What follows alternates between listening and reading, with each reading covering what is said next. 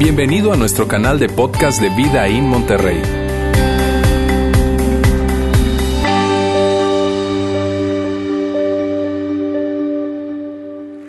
Bienvenidos amigos nuevamente, quiero darles la bienvenida, sobre todo si es la primera vez que tú estás con nosotros. Muchísimas gracias por aceptar la invitación de la persona que te extendió la invitación el día de hoy. Gracias por estar con nosotros y por haber venido a pasar Pascua con nosotros. Sabes, hoy es un día muy especial para nosotros. Hoy es un día muy especial para todos los seguidores de Jesús, cristianos, católicos, porque el día de hoy, del día de hoy se trata el fundamento de nuestra fe, es lo principal en nuestra fe, del día de hoy se trata todo lo que creemos. Es la esencia de todo lo que creemos. De eso se trata el día de hoy. Así es que es un día muy, muy especial para nosotros. Pero yo quiero, yo quiero que veamos lo siguiente. Mira bien, más allá del tipo de formación religiosa que tengas o más allá de la cantidad de formación religiosa que tengas, si tienes mucho, poco o ninguna, yo quiero que tú y yo veamos lo siguiente. Mira, alrededor de un día como hoy, nos planteamos la pregunta, posiblemente la pregunta más importante que la historia se pueda hacer. Y es esta, ¿realmente Jesús se levantó de los muertos. Realmente se levantó. Porque la verdad que la historia de la resurrección es difícil de creer. La idea de que alguien hace miles de años se levantó entre los muertos es algo difícil de creer y yo entiendo que es difícil de creer. Mira, muchas veces por diversión yo le pregunto a la gente, ¿tú crees en la resurrección? Y algunas personas me dicen, no. Y les pregunto, ¿por qué? ¿Por qué no? Porque la idea de creer que alguien se levantó de los muertos, o sea, no, no, eso no es posible. Otras personas me dicen sí, y yo les pregunto ¿por qué? Y me preguntan ¿por qué qué? ¿Por qué crees que Jesús resucitó? Porque, porque sí, porque es verdad, y porque es verdad. Bueno, porque la Biblia lo dice. ¿Y qué pasó con las personas del primero y segundo siglo en donde la Biblia no existía? Esa parte de la Biblia no existía. ¿Cómo creyeron? Sabes, la historia de la resurrección, la idea de la resurrección es algo difícil y esto es comprensible. Yo entiendo que sea difícil. De hecho, pudiésemos decir que la historia de la resurrección es una historia increíble. Mire bien, increíble, o sea, no creíble. O sea, no es fácil de creer en esta historia. Sin embargo, a mí me gusta llamarle a la historia de la resurrección la historia increíblemente creíble. Mira lo que dicen algunos estudiosos acerca de la resurrección. Dicen que el evento de la resurrección es un evento que está cargado de detalles. De hecho, esto es lo que se dice. 500 años antes de la resurrección y 500 años después de la resurrección, no hay un solo evento en la historia que tenga la cantidad de detalles que la resurrección tiene. ¿Y qué significa esto, Roberto? ¿Qué implicación tiene esto? Que cuando alguien se detiene a revisar el hecho de, de estos detalles y tratar de ver los detalles sin prejuicios, sin ideas preconcebidas, sino simplemente yendo de una manera neutral a ver cada uno de los detalles de estos relatos. ¿Sabes qué es lo que sucede? ¿Sabes lo que ha sucedido con muchas personas? Que al tratar de ver cada uno de estos detalles, su conclusión es esta. Esta historia es increíblemente creíble. ¿Y por qué increíble? Porque hay un aspecto sobrenatural acá. Está el tema de la resurrección y claro que sí, esto es un evento sobrenatural y no podemos negar eso. Y creer que alguien resucita, pues ¿cuántos lo han hecho? Entonces hay un elemento sobrenatural. Sin embargo, cuando podemos ver cada uno de los detalles que están en los relatos, que están presentes en los relatos, como en ningún otro relato, entonces la gente llega a esa conclusión. Por más de que el evento, por más de que el hecho de la resurrección sea algo sobrenatural, esta historia es increíblemente creíble. Y yo quiero, que, y yo quiero decirte lo siguiente, y para mí es importante decirte esto. la idea de la resurrección no es algo meramente religioso. Porque pudiésemos pensar, estamos en un lugar como este y estamos hablando de Jesús o hablando de la resurrección y definitivamente esto tiene que tener un tinte religioso, pero no. Mira, la resurrección es un evento que va más allá de la religión y que viene para impactar. Si esto sucedió, si realmente sucedió, esto viene para impactar la historia de la humanidad y para impactar la manera en cómo nosotros vemos cualquier área en la vida. si esto realmente sucedió. Ahora, yo quiero que tú sepas por qué nosotros en esta iglesia creemos en que la historia de la Pascua es verdad. Yo quiero que tú sepas eso, si, sobre todo si, si es la primera vez que estás con nosotros. Nosotros creemos que la historia de la Pascua es verdad. ¿Por qué? Porque Mateo, quien fue una persona que vivió en ese tiempo, fue un testigo presencial y él creyó en esto. Nosotros creemos porque Marcos, quien estaba muy cerca de testigos presenciales, él estuvo allí y creyó en esto. Porque Lucas, quien fue un médico de ese tiempo y quien se dedicó a hacer una investigación a fondo alrededor de toda la vida de Jesús, tratando de encontrar coherencia y sentido en su historia, incluyendo su muerte y su resurrección, él termina diciendo esto, yo creo en esto. Porque Juan, quien vio a Jesús morir y luego ve a Jesús resucitado, creyó en esto. Porque Pedro, quien fue un testigo presencial, que estuvo en ese tiempo, vio y creyó en esto. Porque Santiago, y esto es increíble también, espectacular, Santiago, quien era el hermano de Jesús y quien no creyó en Jesús antes de la resurrección. Él no creyó que Jesús fuera el Mesías. Bueno, y es lógico creerlo. Imagínate que tu hermano te diga, yo soy el Mesías. ¿Le creerías? A ver, carnal. A ver, a ver. No le creerías. Y Santiago es, algo increíble porque Santiago no se ve, no se ve, pocas veces se ve en los evangelios y de repente se ve luego de la resurrección. Y luego de la resurrección se ve de una manera muy arrojada. ¿Por qué? Porque él, luego de que vio, creyó. Pablo, quien fuera un perseguidor y arrasador y acosador de la iglesia del primer siglo, termina creyendo en Jesús. Y todos ellos, Mateo, Marcos, Lucas, Juan, Pedro, Santiago, Pablo, todos ellos creyeron.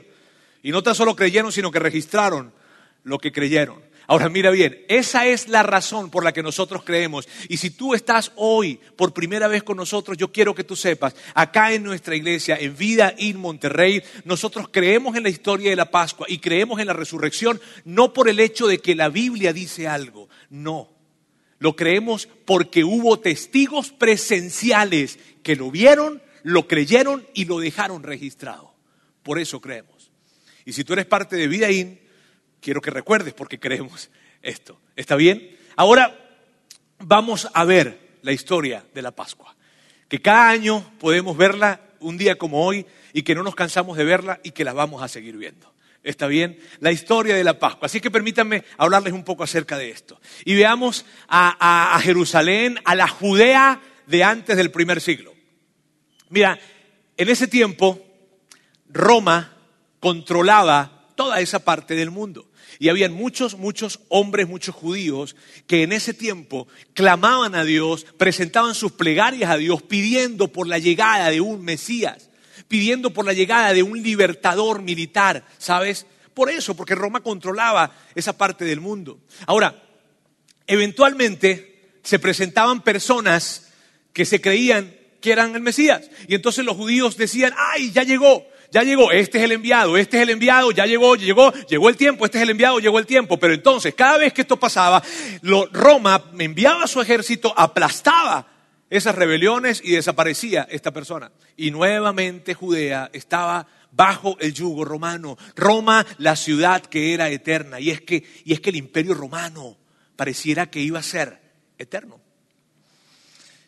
Pasaron algunos años, pasaron algunos acontecimientos y aparece un hombre un poco extraño, vestido de una manera extraña. Y este hombre, a quien hoy conocemos como Juan el Bautista, apareció en la historia. Y más o menos por el mismo tiempo, luego de Juan el Bautista, aparece en las páginas de la historia de la humanidad Jesús de Nazaret, quien hoy en día, siglo XXI, casi todo el mundo ha escuchado acerca de él. En ese momento apareció en la historia. Y Jesús se dice que muchas personas le seguían. Sabes, en el Evangelio de Marcos, que es uno de sus biógrafos, la palabra multitud aparece muchísimas veces. Y describe cómo multitudes seguían a Jesús, multitudes, multitudes, multitudes, y a donde quiera que Jesús iba, muchas personas iban detrás de él. Y eso es lo que se relata en la historia, de que muchas personas le seguían, le seguían, le seguían. ¿Y por qué le seguían? Porque Jesús alimentaba a las personas, porque Jesús sanaba a la gente y porque Jesús hablaba de una manera espectacular. La gente cuando lo escuchaba hablar decían, es que Él habla con una autoridad que, que es increíble, que es impactante, que es espectacular. Nadie habla como Él. Él habla de una manera muy, muy, muy diferente. Entonces la gente le seguía a causa de eso. Y eso siguió pasando y siguió, siguió, siguió pasando. Pero hubo un momento en donde hubo un conflicto. Se presentó un conflicto. Y en ese conflicto se veía grandes diferencias entre los seguidores de Jesús y los seguidores del templo judío. El templo judío era el sistema religioso de ese tiempo y más allá del sistema religioso era el sistema de gobierno de los judíos. Entonces hubo grandes diferencias entre estos dos grupos y esas diferencias se se catapultaron o fueron catalizadas por un evento que sucedió. Y fue, empezó a correr un rumor por aquella zona que Jesús había resucitado a alguien. Una persona que, que, era una persona muy conocida en su zona, en su comunidad, era una persona de dinero, y que Jesús lo había resucitado, se llamaba Lázaro.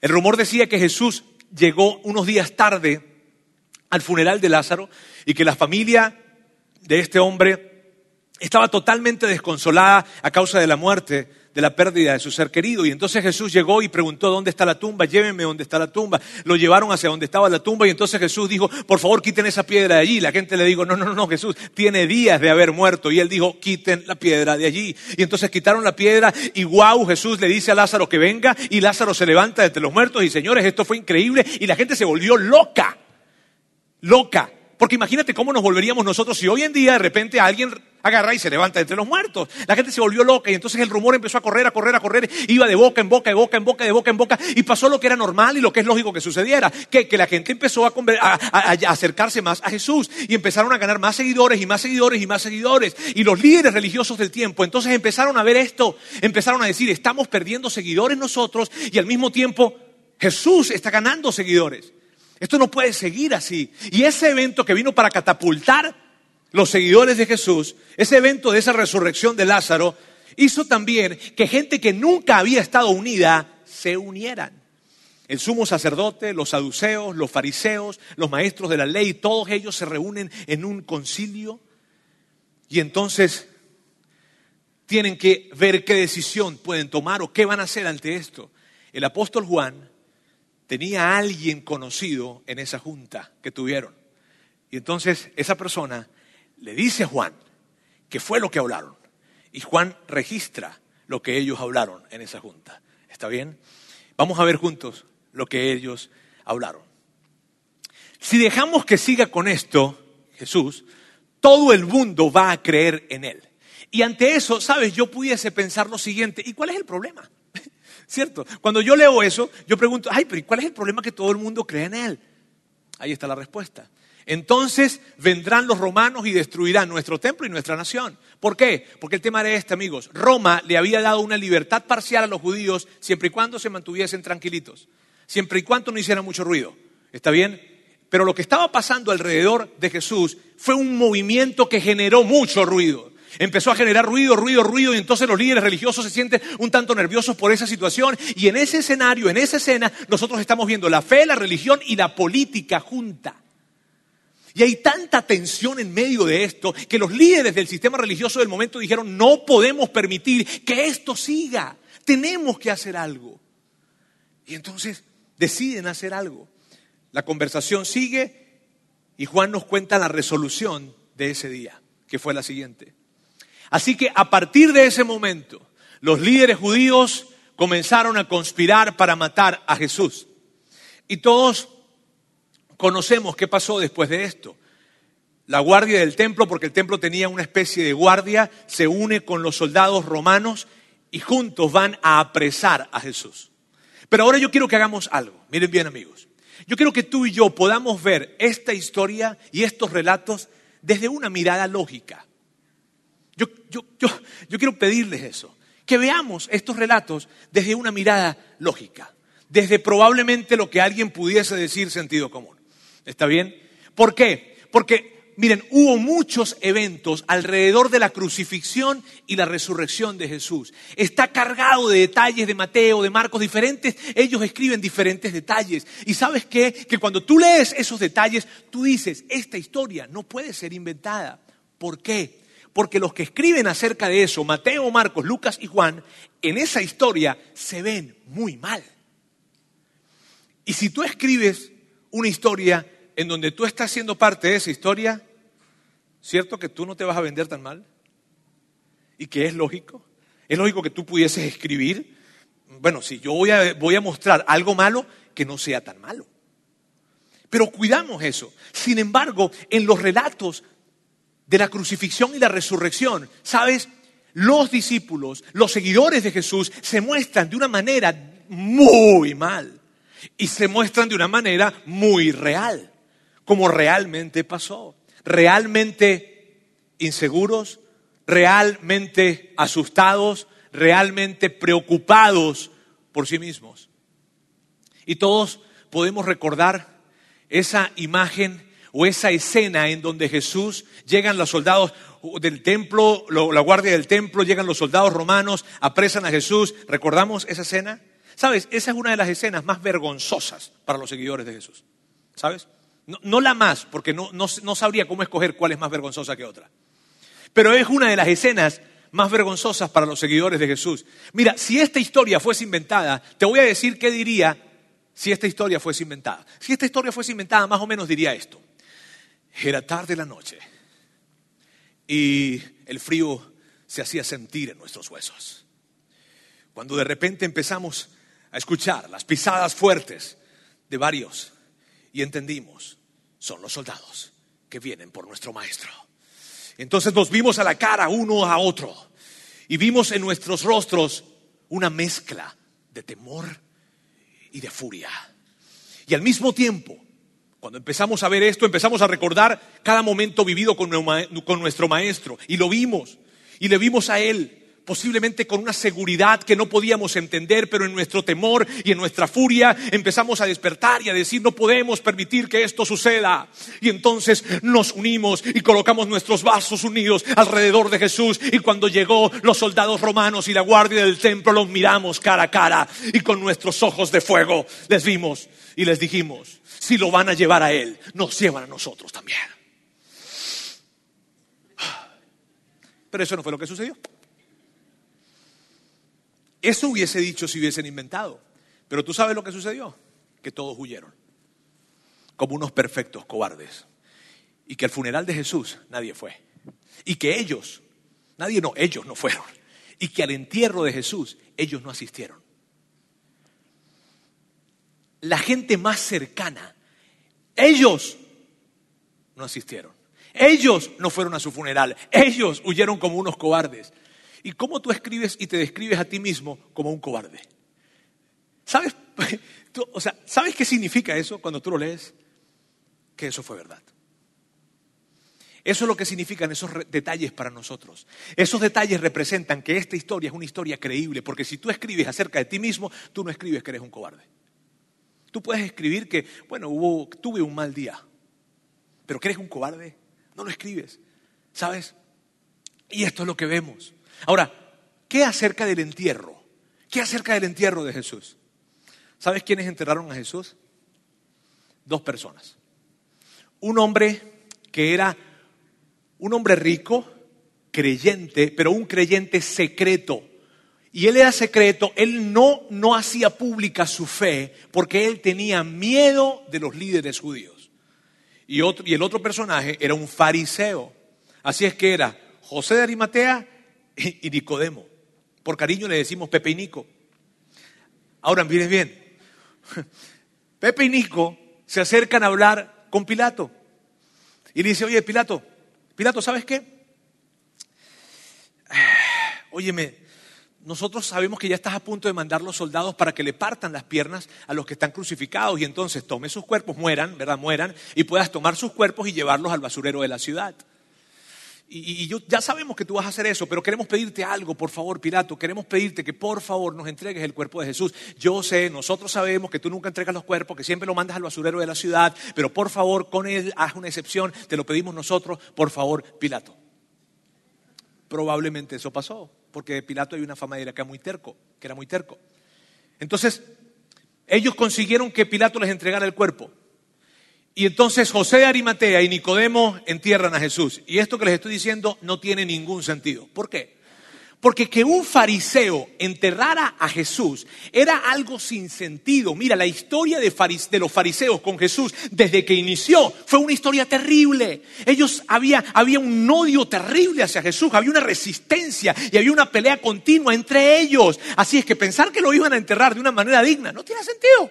O sea, eso es como, miren amigos, eso es como que si yo le dijera a ustedes que los españoles, al enterarse de la muerte de don Miguel Hidalgo, líder de la independencia mexicana que libera de alguna manera a México o forma parte de ese movimiento independentista en donde libera a México del yugo español, los españoles llegan y entonces al enterarse de la muerte de don Miguel Hidalgo, lo van, lo buscan y pobrecito don Miguel, ¿verdad? Y tratan de darle un entierro con toda la dignidad y la honra. Claro que no. Claro que eso no sucede. Lo que ellos hacían más bien era exponer la muerte y la muerte terrible de quienes se les oponían. En cambio, en este cuadro tenemos a un perfecto cobarde, José de Arimatea, y a un fariseo enterrando a Jesús, mientras la gente más cercana a Jesús está escondida. Y, yo te digo, eso no tiene sentido. Y entonces tú me preguntas a mí, y si no tiene sentido, ¿por qué está escrito así? Porque así sucedió. Y que si yo, si yo estuviese escribiendo algo, inventando algo, lo que yo menos escribiría es que Jesús lo enterró un fariseo. Para que me crean. Sin embargo, así parece escrito. ¿Por qué? Porque así sucedió. ¡Wow! Otro punto interesante en la historia, y vamos a verlo con esa misma mirada, con ese pensamiento reflexivo, crítico, es lo siguiente. Los enemigos de Jesús tenían más confianza en el movimiento de Jesús que los seguidores de Jesús. Mira, los enemigos de Jesús confiaban más en las habilidades, capacidades, fuerza, destreza, sagacidad y arrojo de los seguidores de Jesús que ellos mismos en ellos mismos.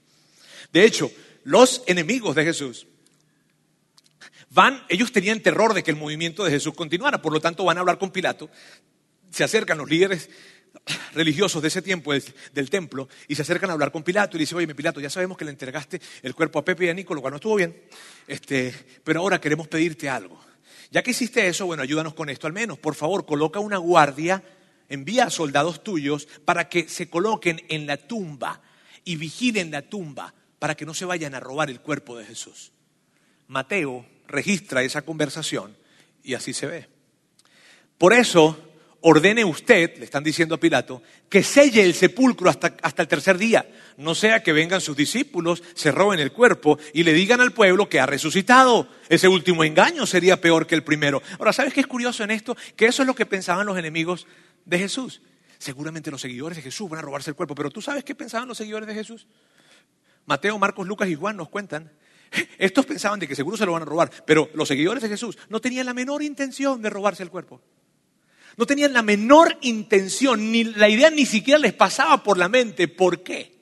Por esto, porque era robarse su cuerpo sería algo sumamente peligroso y sin sentido. Y ellos no es que eran la epítome de la valentía. Ellos eran unos perfectos cobardes, que no fueron capaces de hacer nada cuando Jesús estuvo vivo. Así es que ahora que está muerto, ¿tú crees que tiene sentido que vayan entonces de alguna manera a intervenir? ¿Crees que tiene sentido de que cuando estuvo vivo no hicieron nada y ahora que está muerto sí van a hacer algo? Apliquemos lógica a esto. Esto no es teología. Esto es lógica. Bien. Pensemos en esto. Yo quiero que pensemos en esto. ¿Por qué morir por un hombre muerto cuya muerte desacreditaba todo lo que él pidió que creyeran mientras él estaba vivo? Mira, el centro, el epicentro del mensaje de Jesús era Él mismo. Y esto es diferente a cualquier otro sistema religioso. Miren bien, Jesús, el centro del mensaje de Jesús era el mismo. Él decía que Él era el Mesías, que Él era el Cristo, que Él era el Hijo de Dios, que Él era la resurrección y la vida. Y entonces, ¿cómo, de qué manera tú puedes creer que la muerte, perdón, que la resurrección muere? o que el Mesías muere. No es posible que alguien que diga que es el Hijo de Dios muera. No es posible. Y mira bien, por más bueno que haya sido todo lo que él haya dicho, todo lo que él decía se sostenía en la idea de que él era el Cristo. Pero si él muere, naranja china, limón francés, entonces él no es el Cristo. Porque la resurrección no puede morir. Y si él dijo que era el Cristo, y si él dijo que era la resurrección y murió, pues todo lo que él dijo también muere con él. Entonces, ¿para qué arriesgarse? veamos esto también. Si Jesús no pudo permanecer vivo para mantener vivo el movimiento, ¿por qué arriesgar sus vidas para mantener una mentira viva? A ver, a ver, vamos, vamos, muchachos, vamos a robar. No importa que, bueno, no, no hicimos nada cuando estuvo vivo, pero bueno, ya, ya, ya, vamos a echarle ganas ahora sí. ¿Está bien? Vamos a robarnos el cuerpo y nos vamos a robar el cuerpo para que toda la gente crea que resucitó. Ahora sí le vas a echar ganas. Ah, sabes, mira, ¿quién muere por una mentira? Hay gente que ha muerto por una mentira, pero que creía que era verdad. Pero ¿quién, quién muere por una mentira sabiendo que es una mentira? ¿Quién? Nadie. Es puro razonamiento. Ahora, vamos a hacer una recapitulación de lo que tenemos hasta acá. Lo que tenemos hasta, hasta, ahora es lo siguiente. Tenemos líderes religiosos que están nerviosos y que están diciendo tenemos que deshacernos de él y hacer que él permanezca muerto a como de lugar. Y miren bien, esto es pensamiento. Aquí no hay teología, amigos. Esto es simplemente un pensamiento y un razonamiento. ¿Está bien? Apóstoles aterrados. Ya vinieron por Jesús. ¿Qué creen que van a pensar? Ahora van a venir por nosotros. Y por eso estaban escondidos y por eso no salían en las calles. Mujeres desalentadas Mujeres que pasaron tiempo con, su maestro pretendiendo de alguna manera que, o creyendo de alguna manera que el mundo iba a cambiar. Pero ahora su maestro está muerto, ahora su rabí está muerto y están desoladas, desalentadas. Y tenemos un grupo de soldados romanos que están confundidos. ¿Y por qué están confundidos? Están confundidos porque, porque pues ellos vieron cuando fueron a arrestar a Jesús que sus seguidores huyeron. Y ahora los mandan a cuidar el cuerpo muerto. O sea, si no fueron capaces de defenderlo cuando estaba vivo, que se van a robar el cuerpo, no tiene sentido. Ellos están confundidos en medio de eso. Entonces, amigos, eso es lo que tenemos. Pero tú sabes lo que no tenemos. Lo que no tenemos es algunas personas que están al tercer día, justo cuando se está cumpliendo el tercer día, todos están de alguna manera en la puerta de la tumba y están cantando 10, 9, 8, 7, 6. Resucitó. No, no. Ahora miren, miren bien, miren bien. ¿Por qué no tenemos eso? ¿Por qué no tenemos eso? ¿Sabes por qué no lo tenemos? Porque ¿qué pasa cuando la gente muere? se muere. Permanece muerta, ¿cierto? Porque tú no te fuiste. Yo no me fui al sepulcro de mis padres a, esperar que resucitara. Porque tú no te vas al sepulcro de la gente que tú has enterrado a que vayan a resucitar. No. Porque toda la gente cuando alguien se muere, pues lo único que pensamos es que ya se murió. Así es que hasta este momento la historia tiene toda la lógica del mundo. Los relatos que acompañan la historia son lógicos. Sucedió lo que tenía que suceder. Y tú y yo hoy estamos aquí dos mil años después, celebrando la resurrección de Jesús.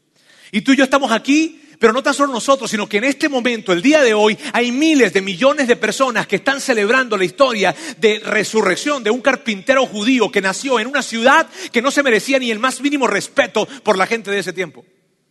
¿Cómo explicamos eso? ¿Cómo explicamos que haya al menos media docena de personas que se levantaron diciendo que eran Mesías y que la gente creía que eran Mesías y tú y yo no sabemos ni siquiera un nombre de ellos, pero de Jesús sí. ¿Cómo lo explicamos?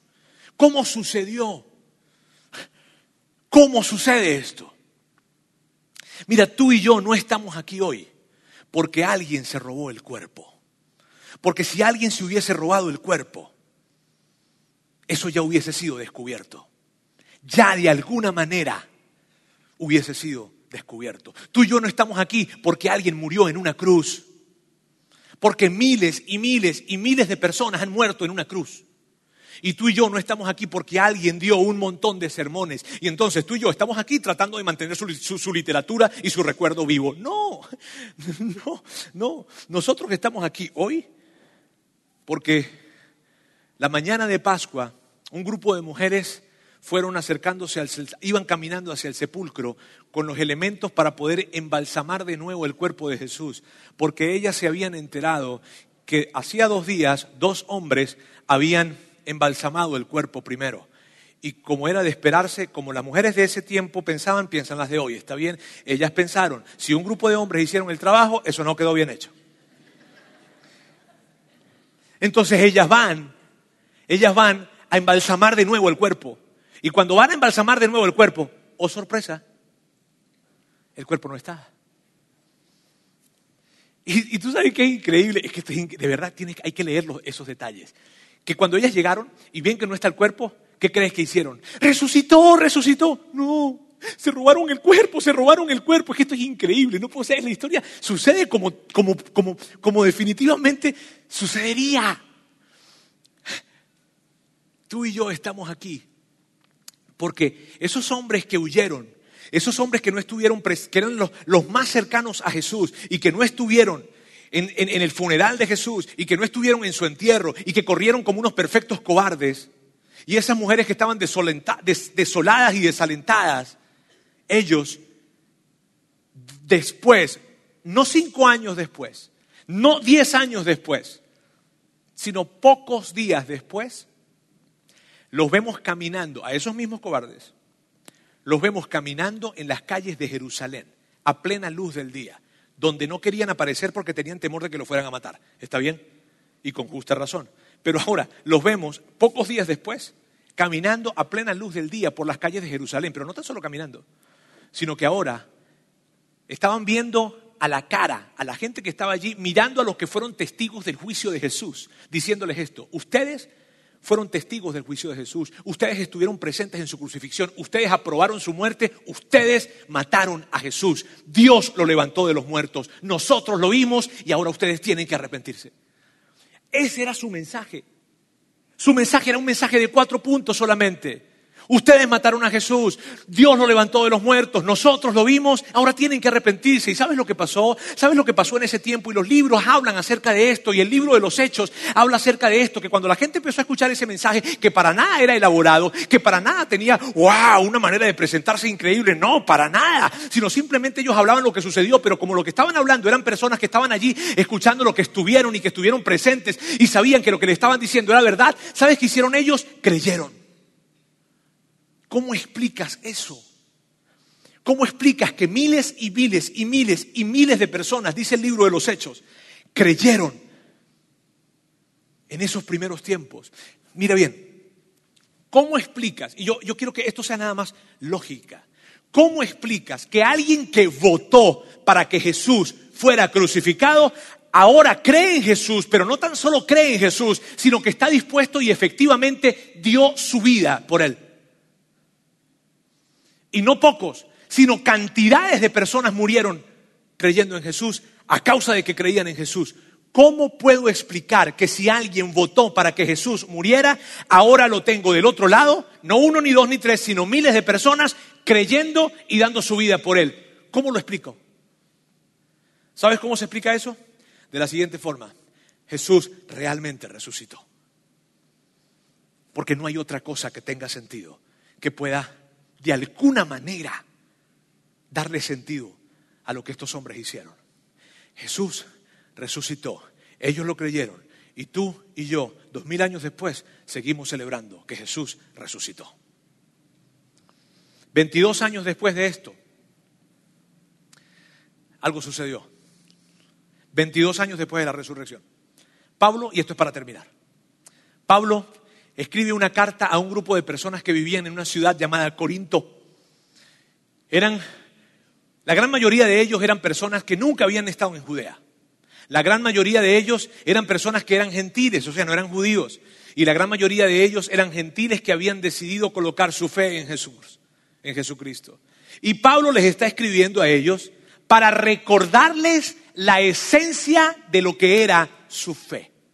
Y este, estos textos son tan interesantes.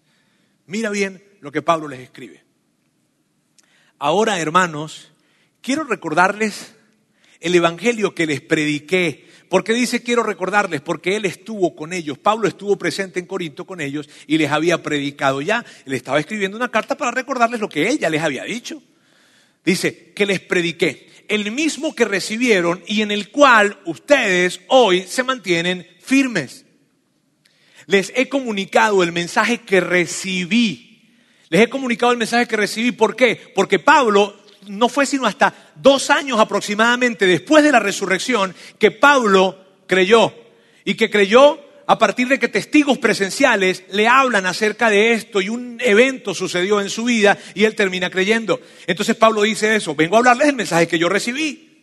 Dice, del cual he dicho lo más importante. Ah, Pablo, ¿y qué es lo más importante? Que Cristo murió por nuestros pecados, como dicen las escrituras que fue enterrado. ¿Por qué Pablo hace esta distinción de que fue enterrado? Porque todos en ese tiempo, todos en ese lugar entendían que cuando alguien moría crucificado no era enterrado, sino que tomaban su cuerpo y lo enviaban al basurero de la ciudad, porque eso era lo que sucedía con los miles de personas que habían sido crucificadas. Entonces Pablo tiene que darse la tarea de destacar esto. Miren bien, él murió crucificado, pero su cuerpo no fue enviado al basurero, su cuerpo fue enterrado. Y entonces dice que fue enterrado y al tercer día resucitó, como dicen las escrituras. Y él recalca eso. Y que se apareció a Pedro y luego a los doce. Luego se apareció, y esto es espectacular, luego se apareció a más de 500 hermanos a la vez, la mayoría de los cuales viven aún. ¿Tú sabes qué significa eso? ¿Sabes qué significa que la mayoría de los cuales viven aún? Lo que significa, y esto es increíble, lo que significa es que cuando Pablo escribe este asunto, todavía personas que habían vivido en Jerusalén en ese tiempo y que habían visto al Jesús resucitado, todavía estaban vivos. Y no hay en la historia, escuchen bien que esto es un detalle importante, no hay en la historia un solo documento que tenga validez que haya dicho, hey señores, yo estuve vivo en Jerusalén en el tiempo en que Pablo está hablando. Y eso que Pablo dice no es cierto. Qué curioso, ¿no? Qué curioso. No hay nadie. ¿Por qué? Porque sucedió. Pero algunos ya duermen. Pero algunos ya duermen. Mira, esto es sumamente esperanzador. Mira qué interesante es que el Nuevo Testamento, en el Nuevo Testamento, muchas veces cuando habla acerca de morir, lo compara con, perdón, sí, cuando habla acerca de morir, lo compara con dormir. ¿Por qué? Porque Pablo, quien estaba totalmente seguro de que Jesús había muerto y que había resucitado, él entendía lo siguiente, él entendía que cuando alguien se duerme, ¿qué es lo que pasa cuando alguien se duerme? ¿Qué es lo que pasa después de que alguien se duerme? Se despierta. Él estaba convencido de que Jesús había muerto y había resucitado y que todas las personas que crean en Jesús y que crean en esto de que Él murió y resucitó, cuando ellos mueran, va a suceder lo mismo que con Jesús. Y esto es una gran esperanza para los que hemos despedido a algún ser querido. Y es una gran esperanza para los que hoy en día estamos vivos y creemos en Jesús, porque entendemos que la muerte no es el final. Uy, este Paulito. Y luego continúa y dice, luego lo vio Santiago, lo vio Santiago. ¿Tú te puedes imaginar eso? Que lo vio Santiago. O sea, Santiago nació con él, se crió con él juntos, se quitaban la comida de la mesa, se peleaban. Luego aparece diciendo Jesús de que él es el Mesías y Santiago, ¡el Mesías, el Mesías! Su hermano, era su hermano. Y bueno, agarró, se muere, llora la muerte de él, consuela a su mamá. Y un día de repente está en la casa y se le aparece Jesús. ¡Hey, carnal! ¡Ay, ay, ay! ¿Cómo? No, yo creo, yo creo, ahora sí te creo, te creo, te creo, te creo, te creo, te creo, te creo, te creo, te creo. Es más, ¿sabes qué? Voy a escribir un libro, te creo, te creo, voy a escribir un libro y que le pongan mi nombre. Sí, ese fue Santiago. ¿Cómo explicas que antes no creía y ahora sí cree? Porque Santiago lo vio. Y después lo vieron todos los apóstoles. Por último, como si hubiera nacido en un tiempo que no me correspondía, también lo vi yo pues soy el más insignificante de todos los apóstoles. De hecho, ni siquiera soy digno de ser llamado apóstol después de haber perseguido a la iglesia de Dios como yo lo hice. Esta es la manera humilde de Pablo de decir lo siguiente. Amigos, ¿saben qué? Los apóstoles, ¿cómo negarlo? Eran unos cobardes. O sea, no te lo puedo negar. Huyeron, se escondieron, no estuvieron presentes cuando, cuando, cuando, cuando fue su funeral, cuando él fue enterrado. Ellos huyeron, pero ¿sabes qué? Yo no soy mejor que ellos. Yo soy peor que ellos porque yo no huí, sino que yo perseguí a la iglesia, a punto inclusive de participar en la muerte de muchos cristianos. ¿Y sabes qué? Ante la simple idea de que Dios me permita hoy en día comunicar el mensaje de la muerte y la resurrección de Jesús, no puedo explicarte la humildad que esto representa para mí y yo no, no, no me siento digno de ser parte de esto. No puedo imaginarme siento parte de eso. Eso es lo que está diciendo Pablo. Qué increíble. Esta es la historia de la Pascua. ¿Y qué significa eso? Mira, ¿qué significa la historia de la Pascua para ti? ¿Qué significa para ti? Si tú eres un seguidor de Jesús, permíteme decirte esto. Si tú eres un seguidor de Jesús, ¿qué significa la historia de la Pascua? ¿Qué significa un día como hoy? Significa que tu fe no es en vano. Significa que todas las peticiones que tú has presentado ante Dios no han sido en vano. Significa que cada vez que has ayudado a un necesitado no ha sido en vano. Significa que cada vez que has abierto tus manos para mostrar tu generosidad a alguien no ha sido en vano. Significa que cada vez que tú has invitado a alguien a esta iglesia o a cualquier otra iglesia o le has compartido tu fe a alguien, no es en vano. Significa que si tú sirves en este lugar o en cualquier otra iglesia, no es en vano. Significa que cada vez que tú das tus recursos y tus finanzas a la iglesia local, no es en vano. Significa que cada vez que tú te acercas a hablar con Dios, como posiblemente hoy sea un día como ese, para presentarle alguna petición a Él, esto es lo que significa que tus oraciones están siendo escuchadas. Tu fe no es en vano. Eso es lo que significa un día como hoy. Y yo no sé si eso es una buena noticia para ti, pero para mí lo es. Ahora, si tú estás con nosotros hoy, y permíteme hablarte con muchísimo respeto, si tú estás con nosotros hoy y tú no eres un seguidor de Jesús, hay diferentes formas como responder ante un día como hoy. Una de ellas es esta, una de ellas es decir, ¿sabes qué, Roberto? No creo la idea de la resurrección me sigue siendo muy difícil de creer. Y a ti yo te diría esto, está bien, quiero darte las gracias por haber venido el día de hoy con nosotros, por haber tomado este día para estar aquí con nosotros cuando tú sabías de lo que te íbamos a hablar. Gracias por estar acá. Y me encantaría verte el siguiente domingo si tú quisieras venir. Me encantaría, aun cuando sé que se te hace difícil creer en la resurrección. Otra forma de responder ante esto es la siguiente. Es, ¿sabes qué, Roberto? Esto me lleva a considerar la fe cristiana. Antes no lo había considerado. Y ahora simplemente quiero considerar no la iglesia, no la religión, sino la fe cristiana. Y, yo quisiera saber más, quisiera acercarme más.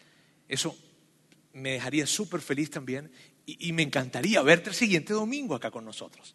Y otra forma como responder al día de hoy es la siguiente. Es cuando tú dices, ¿sabes qué, Roberto? Yo he escuchado acerca de Jesús, me nací en esta cultura en donde siempre se ha hablado de Él, pero la verdad yo nunca conscientemente había dicho, yo quiero ser un seguidor de Él, creyendo en que Él realmente murió y realmente resucitó. Y hoy quiero responder de esa manera. Quiero que hoy yo pueda decidir creer que Él realmente es un Salvador, que murió por mis pecados y resucitó de los muertos. Esa es otra manera. Y si tú eres esa persona que responde de esa manera, tú puedes tener esa conversación con Dios en este lugar, puedes tener esa conversación con Dios el día de hoy en tu casa, cuando salgas en tu carro y simplemente abrir tu corazón y decirle, ¿sabes qué Jesús? Creo que nunca te he dicho esto, pero te lo quiero decir para quitarme la duda. Reconozco que tú me perdonaste de todos mis pecados, moriste en la cruz y resucitaste de los muertos. Y hoy quiero reconocerte como mi Salvador resucitado. Eso lo puedes hacer en cualquier momento. Pero hoy ya para finalizar, permíteme solamente orar. Dios quiero darte gracias. Gracias por, por esto, por, por la increíble historia de la Pascua. Gracias porque, Dios, gracias porque, porque cuando alguien se detiene a ver los detalles, sin prejuicios, sin, sin, sin predisposiciones, sino que siendo neutral ante esto, y alguien se acerca para poder ver cada detalle y cada situación que pasó y ve lo que pasó los días después y ve lo que pasó los años después y ve lo que pasó los siglos después. Y ve que hoy en día hay una tercera parte de la población que son tus seguidores. Y ve que hay personas en todo el mundo, millones de personas que declaran que su vida cambió a partir de que creyeron en un Jesús resucitado que eso impactó sus vidas y que donde no había esperanza ahora la hay, que cuando donde no había perdón ahora lo hay y que donde había dolor ahora hay esperanza. Dios, gracias porque aunque en la superficie esto pudiese ser una historia increíble, hoy podemos decir que la verdad es que la historia de la Pascua es increíblemente creíble. Gracias, gracias por haber pasado lo que pasaste haberte levantado de entre los muertos para que hoy nosotros podamos recordar que nuestro Salvador resucitó. Gracias por haber escuchado este podcast de Vida en Monterrey. Si deseas escuchar estos mensajes en vivo, te invitamos a que nos acompañes todos los domingos a nuestro auditorio. Para más información sobre nuestra ubicación y horarios, entra a vidainmty.org o síguenos en nuestras redes sociales como Facebook, Twitter e Instagram. Nos vemos la próxima semana.